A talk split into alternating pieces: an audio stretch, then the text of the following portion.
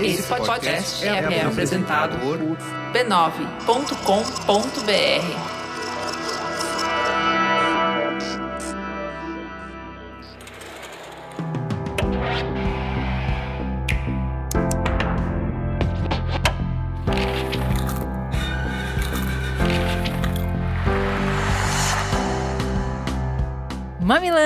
Está começando agora o nosso espaço semanal de reflexão a partir de produções culturais. Eu sou a Juva Lauer. Eu sou a Cris Bartz e esse é o Mamilos Cultura.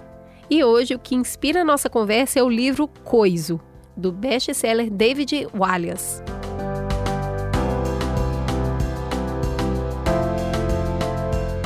Bora para a sinopse. Aos nove anos, Dora Dócil é uma criança difícil o seu quarto já está abarrotado com tudo que alguém poderia desejar.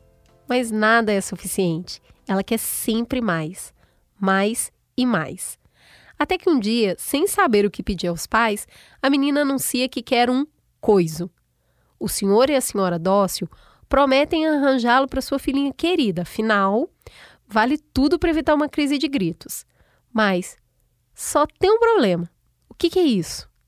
Nas masmorras escuras da biblioteca, entre as páginas empoeiradas da monstropédia, eles encontram a resposta. E essa busca os leva até as profundezas mais profundas da selva mais selvosa, onde habita a criatura mais rara e terrível de todas. Uma bolinha de pelos com um único olho e dentes afiados. Será que é possível ter o coiso de estimação? Bem, é isso que a gente vai descobrir no encontro épico entre a criança monstruosa e um monstro de verdade. Entre outras obras hilárias sobre crianças pestinhas que tornam David Walliams um escritor premiado e amado por todo mundo, o autor traz uma lição divertida sobre a vida em família e o verdadeiro lugar dos monstros. Não, só essa sinopse é bem Muito maravilhosa, legal. né? Exato, é. E traz um pouquinho da linguagem fantástica dele, né? Então é isso, a selva selvosa. é, ele tem. ele amo. vai criando muito um universo grande, né? Os monstros da monstropédia são legais e tal. É um livro bem lúdico, mas que traz algumas reflexões profundas. Fala da primeira aí, Ju. Cara, vamos falar das crianças que nunca estão satisfeitas? Eu e você, a gente conversa muito sobre isso. É uma dor nossa como mães.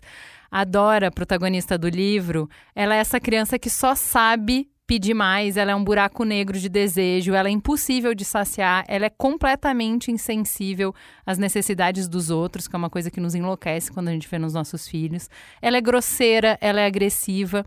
Essa caricatura que o autor faz é muito gostoso, assim. Eu tô lendo com as crianças à noite antes de dormir.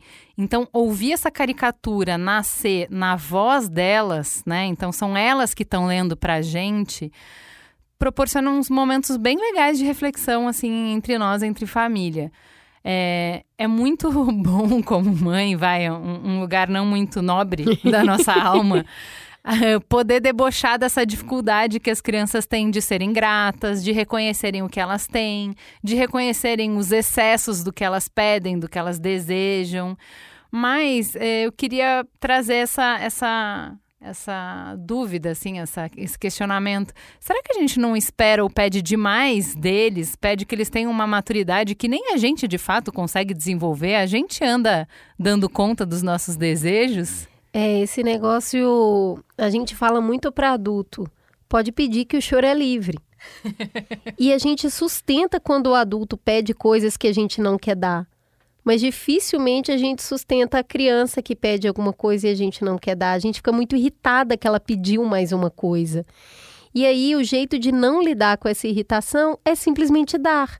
E é o que o senhor e a senhora dócil vão fazendo, né? É, tem um, tem um, um, lance que a gente. A minha mãe fazia isso comigo, eu achava muito irritante, e eu me pego fazendo isso com as crianças, que é. No meu tempo, eu não tinha nada disso e era feliz. Ai, Juliana, eu não tinha, chata. Eu não tinha nada disso e brincava. Ou eu não tinha nada, não tinha essa roupa. Eu só tinha uma roupa para ir para a escola. Você não sabe o que é. Meu Deus do céu. Mas assim, esse lugar é muito a gente se sente muito frustrado, porque você está fazendo um papel de dar o que você não teve. E não faz a menor diferença, não. Fia. Porque nunca tá bom. Outro dia. Não, e esse é o básico, né? É o É, Ele já aham. nasceu com tudo É. isso, né? Então, você não, a minha mãe tentava me levar pro. Mas olha só, da onde eu saí, você tem muito mais. Só que eu já saí daqui, então pra mim nada do que ela falava fazia sentido. É. E eu faço a mesma Você sabe coisa. que eu gosto muito de, de uma. Eu gosto muito de uma experiência que tem sobre percepção de tecnologia. Que é depois que você nasceu, o que já existe para você é natural e não tecnológico. Então, por exemplo, quando eu nasci já existia privada. Então, para mim, isso não é uma grande invenção. Quando eu nasci já existia óculos. Então, eu não olho para isso e falo: caramba, olha essa tecnologia de enxergar melhor. Mas quando eu nasci, não existia iPhone. Então, quando ele foi lançado, eu fiquei maravilhada com aquele rolê. Achei incrível.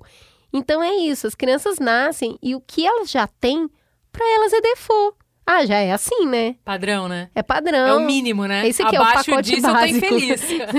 Você lembra o pacote TV a cabo? É. Esse aqui é o pacote básico. total. então é daqui pra cima, né, que nós vamos. E ela não tem essa percepção do antes. Só que é muito frustrante pra gente. Outro dia eu entrei, eh, quebrou a tampa da privada lá em casa e eu tive a brilhante ideia de comprar todo mundo junto. Naquela loja que você sabe qual é, que você gosta de ir nos finais de semana e fica andando lá. Foi comprar um parafuso e voltou com um monte de coisa. Bom, o fato é que a gente entrou pra comprar isso e a Tatá já falou: Eu quero aquela almofada e aquela roupa de cama. Ai, vou decorar meu quarto todo aqui. Eu olhei pra ela e falei: Você tá viajando, né? Você tá ganhando dinheiro, amor? Você tá trabalhando? Você tá com fonte de renda você que eu não tô trouxe o seu sabendo? cartão gatinha. Não, mas é porque, olha isso, olha aquilo. Eu falei, mas aqui, não, nós, nós viemos comprar, lembra a tampa de Pra privada? isso que eu dei a mesada. Que é, Uai, sua mesada tá dando pra tudo isso. Tá aplicando Bem bem, esse dinheiro. Eu lembro que eu fiquei tão irritada, porque eu virei e falei assim, caramba, meu, eu comprei um negócio pra você ontem, hoje você já tá aqui dentro querendo comprar o mundo, sendo que a gente veio comprar... Foco, tampa da privada.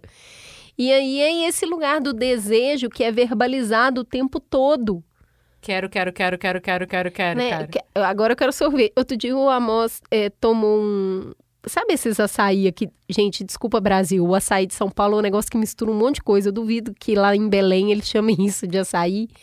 Então tinha banana. E aí ele tava com um copo desse pote de açaí na mão e falou: Ai, mamãe, eu tô com vontade de tomar sorvete. Eu falei, mas o que, que é isso na sua mão? Ti- Por quê? Passou um carrinho. Uhum. Então, assim, é o tempo todo isso. Aí a gente foi no teatro. Aí na entrada, mas eu queria pipoca. Isso. E na saída, mas a gente vai comer alguma coisa, né? Eu falei, não, gente, mas pelo amor de Deus, não tem fim isso, não. E aí tem um esvaziamento nosso. Parece que nada é o suficiente, né? Não, e a gente queria que eles estivessem celebrando o que tá Uhum, na frente, uhum. que é o que você falou. O exemplo do Amos é perfeito, assim. Você queria que ele celebrasse o açaí. Você nem terminou de comer o açaí. Como é que você pode estar pedindo outra coisa? E a caricatura do livro é excelente. Ele pega esses momentos e transforma numa sketch de comédia maravilhosa para e a criança não tem como não Não, e não é muito enxergar, bom, porque assim, você entendeu? vai lendo e fazendo. Nossa, parece que parece com alguém isso aqui, não é Exato. mesmo? E a criança, hã? Você acha? E aí, aí, Cara, que- muito é, é, risos nervosos das crianças. Risos nervosos. Essa conversa a gente tem muito em casa, sabe? De vocês nunca tão felizes, vocês nunca tão satisfeitos. E- e- Já ouviu falar a palavra obrigada? Aí, assim, né, tem o, tem o excesso, né, o gratiluz. A gente só queria o gratidão mesmo. Um, Nossa, um momento muito feliz, que você trabalhou muito e aí você trouxe isso pra mim. Essa, essa felicidade com que foi entregue, ela dura 30 segundos. Ô, amiga, eu, eu já tô no, no efeito colateral dessa conversa, que é. Tive a conversa de, pô, é, não quero isso, não quero aquilo, não quero aquilo pra comer. E aí o Merigo já falou, isso aqui não é restaurante. e aí eu já falei, olha aqui, vocês desvalorizam o trabalho da pessoa de pensar o cardápio, de comprar o ingrediente, de fazer. Agora o que que tem? Independente do que é. Muito obrigada, mamãe, que gostosa a refeição que você fez. Você tá vendo na cara do desgraçado Tá que não tá grato. jocoso. não tá nada. Qual é o script que eu tenho que falar aqui pra ninguém me encher o saco? Ah, deixa eu anotar aqui. Tá, tá bom o script, mãe? É, eu tô, eu tô adotando a linguagem do Pantanal, que é deixa de ser debochado. Para de ser debochado, larga de ser debochado. Porque é isso, né? Ah, Já passou, não tá mais sentindo nenhum prazer com aquilo ali que ganhou, não. Já tá pensando no próximo. É, ma- mas é isso, né? Minha provocação é. Acho importante falar e acolher a nossa dor de mãe, porque, pô, é bem difícil. O quero, quero, acho que sempre existiu, mas nessa geração ele vem especial. É que agora tem coisa demais pra querer, né? Pô, tem. Mas a gente também tem conversado sobre isso, né? Sobre como tá difícil pra nós adultos. A gente sempre acha que tá faltando, que a gente, a gente vai ser feliz com aquela nova blusa, com aquele novo sapato, com aquele aquela coisa de decoração, com, enfim, tem todas as coisas que a gente quer e Já estamos felizes, senhora? Nunca, estamos... né? Não, ainda não. Nunca, Mais sempre- um pouquinho. nós também estamos com açaí na É. mão e olhando, querendo sorvete, Aham. não é? Tá, sim, tá com certeza.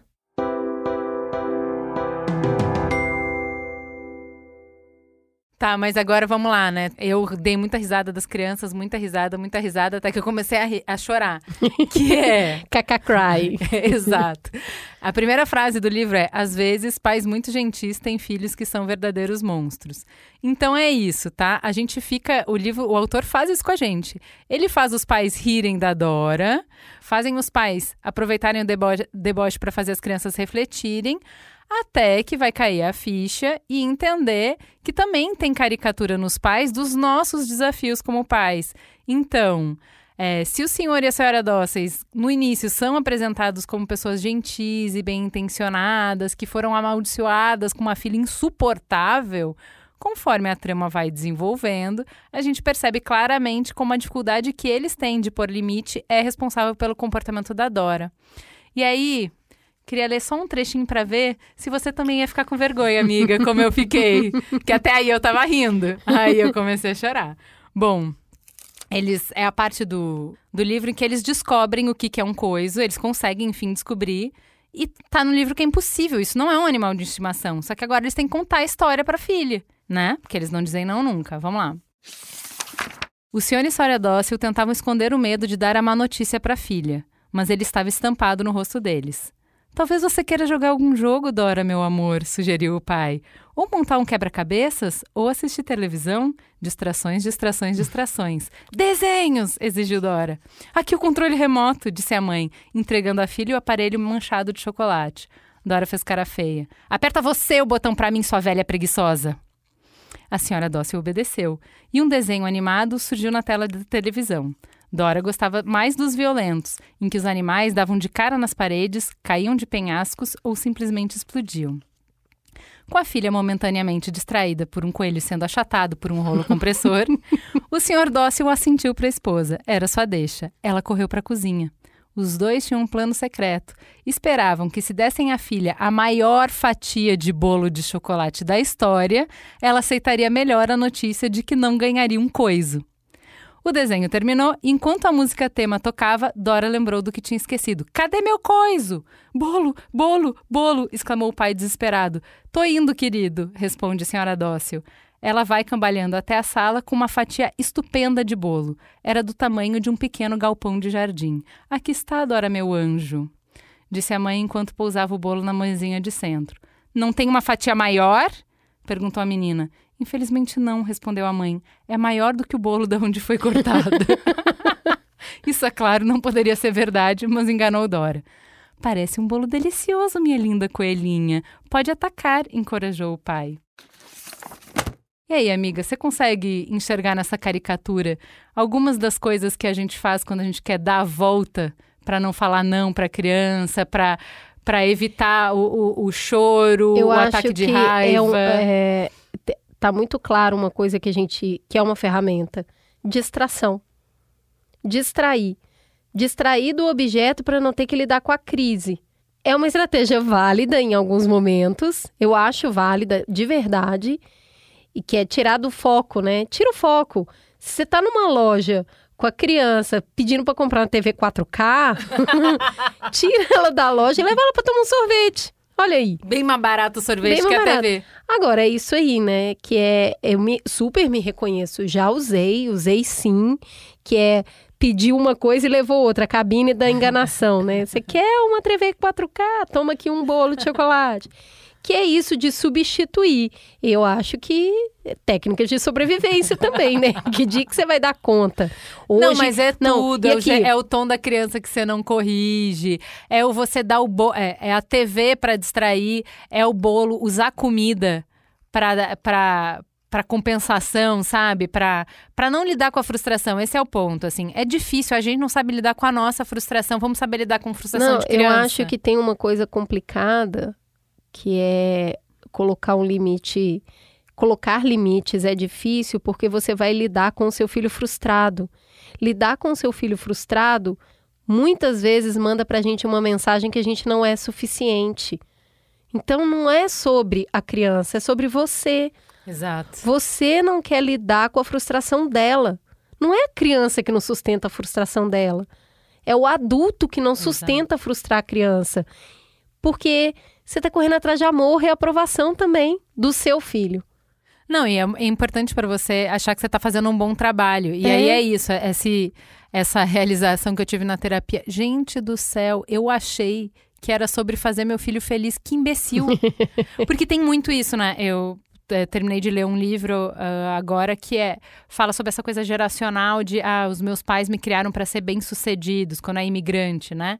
E ai, que droga essa educação que que exige coisas de vocês, né? E aí é, é isso, é uma educação que é feita para sobreviver. Você precisa da faculdade não porque faz seu pai feliz, mas porque ele acha que a faculdade te dá mais uhum, chance de sobreviver. Uhum. Você precisa casar, entre aspas, bem. A gente tá com um programa de expectativas aí, né? É, mas é uma. Você educa... parte da sua régua do que, você, que meio que deu certo, e aí você fala, vamos lá, né? É, mas, mas, o que eu vejo é muito assim, eu não tô. O meu maior indicador não é se você é feliz ou não, é se você vai sobreviver, se você é funcional, se você navega na sociedade bem, se você se relaciona bem com os outros, se você sobrevive, paga as contas e tal. Aí a gente, essa geração, vai lá e fala assim: não, que coisa opressora.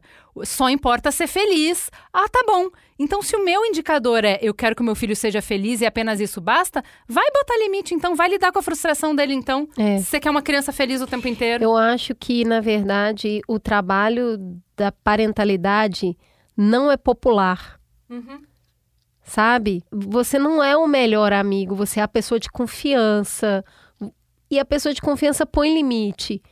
Eu sempre falo muito isso, que a criança sempre vai testar o limite para ela crescer. Então ela está engatinhando, aí ela vai levantar, ela está testando o limite. Aí ela vai. E quando essa criança vai testando o limite, ela nunca ouve não, ela vai para lugares muito perigosos. E a Viviane Mosé teve aqui, falou com a gente sobre a quantidade de crianças se cortando para sentir. Então, assim, quando é, a criança quer ser vista, e ser vista também é desafiar, né? Eu te desafio para ver se você está prestando atenção. Você está me enxergando? E aí você fala, não sobe aí. Essa criança reizinha que a gente discute tanto na sociedade, que é tão, tão boa nesse livro, né? Não existe criança que nasce assim. A gente hoje tem uma série de transtornos diagnosticados e isso é um, uma, uma outra faceta dessa infância nova que existe agora. Mas o que a gente tem é um ecossistema que cria a criança de uma permissividade. E não é só por inabilidade dos pais, é também por exaustão. É verdade, isso também tem. Não, porque tem dia que você pode até falar assim: eu vou hoje eu acordei, vou vestir a roupa e as armas de Jorge e vou falar, vou sustentar a frustração desse cristão. E tem dia que você só trabalhou oito horas é e chegou em casa. É isso. Vai na TV, meu filho, vai, vai jogar videogame, vai, vai. E aí a, a, sua resistência para suportar a frustração do seu filho é infinitamente me menor. Exato. E isso eu acho muito cruel. Quanto mais você trabalha, mais exausto você tá, menos resistência você tem para pôr o limite. O limite significa força. Limite é isso, força. Tá levantando um peso, está fazendo uma pressão contra. Se você está exausto, você não consegue. É, isso era o outro ponto que eu queria falar sobre o que, é limite, né? Porque também fica muito fácil falar, ah, então tá, então tem que botar limite. Como, né? Porque a gente já sabe que uh, a educação que a gente recebeu, muitos de nós, a coisa ia escalonando. Então eu vou falar, eu vou negar eu vou bater se não resolver. E a gente não faz isso. Então tudo é na conversa. Tá bom, e quando conversar não resolve? É, a Nina veio com uma provocação essa semana que eu achei assim. Ela falou que ela não tinha lição de casa, mandei fazer lição de casa. Ah, não tenho, só dois colegas têm. Como assim dois colegas têm? Ah, porque eles batem muito e aí a lição deles é conversar em casa com os pais para descobrir o que, que dá para fazer para eles entenderem que eles não podem bater.